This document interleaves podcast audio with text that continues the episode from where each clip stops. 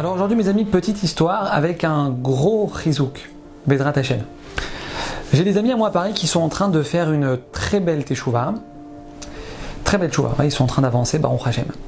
Et il y a quelques semaines, ils ont pris sur eux une mitzvah magnifique, très dur à faire, très dur à faire, mais une mitzvah euh, très belle et hyper importante surtout. Vous savez, quand le couple est interdit de relation, donc quand une femme elle rentre dans sa période de menstruation, le couple n'a pas le droit de dormir dans le même lit.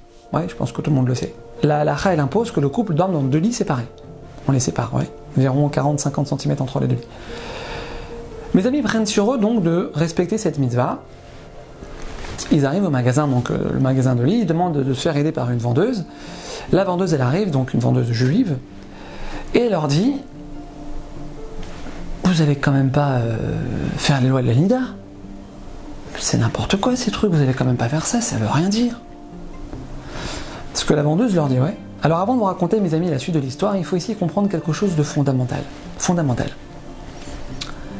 Tu décides de prendre sur toi quelque chose. Tu décides de faire un pas vers HM. Ouais, tu décides de plus faire la bise aux filles, de plus faire la bise aux garçons, tu décides de jeter tous les pantalons de ton armoire, baisse rattachée, ouais, grosse mitzvah, ouais. Tu décides de plus mettre un pied dans un resto pas cachère, c'est fini. Peu importe ce que tu prends sur toi peu importe, ce qu'on prend sur nous. Il faut savoir, mes amis, qu'à ce moment-là, il faut savoir que le travail du Yitzhara maintenant avec toi, sa mission avec toi, c'est de t'organiser une copine, une tata, une belle-sœur, une collègue au travail qui va te sortir la phrase pour te refroidir. La phrase pour te déstabiliser. Et là, il faut comprendre quelque chose.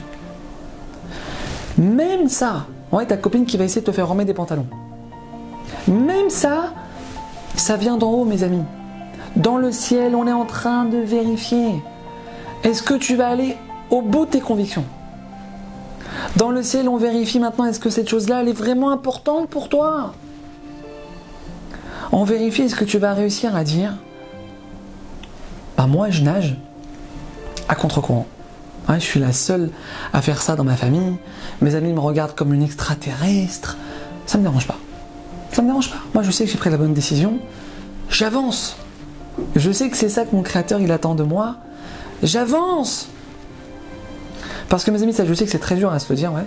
C'est très dur à se le dire, mais il faut savoir que la seule chose qui doit compter dans la vie d'un juif, la seule chose, c'est pas le regard des amis, c'est pas le regard de la famille.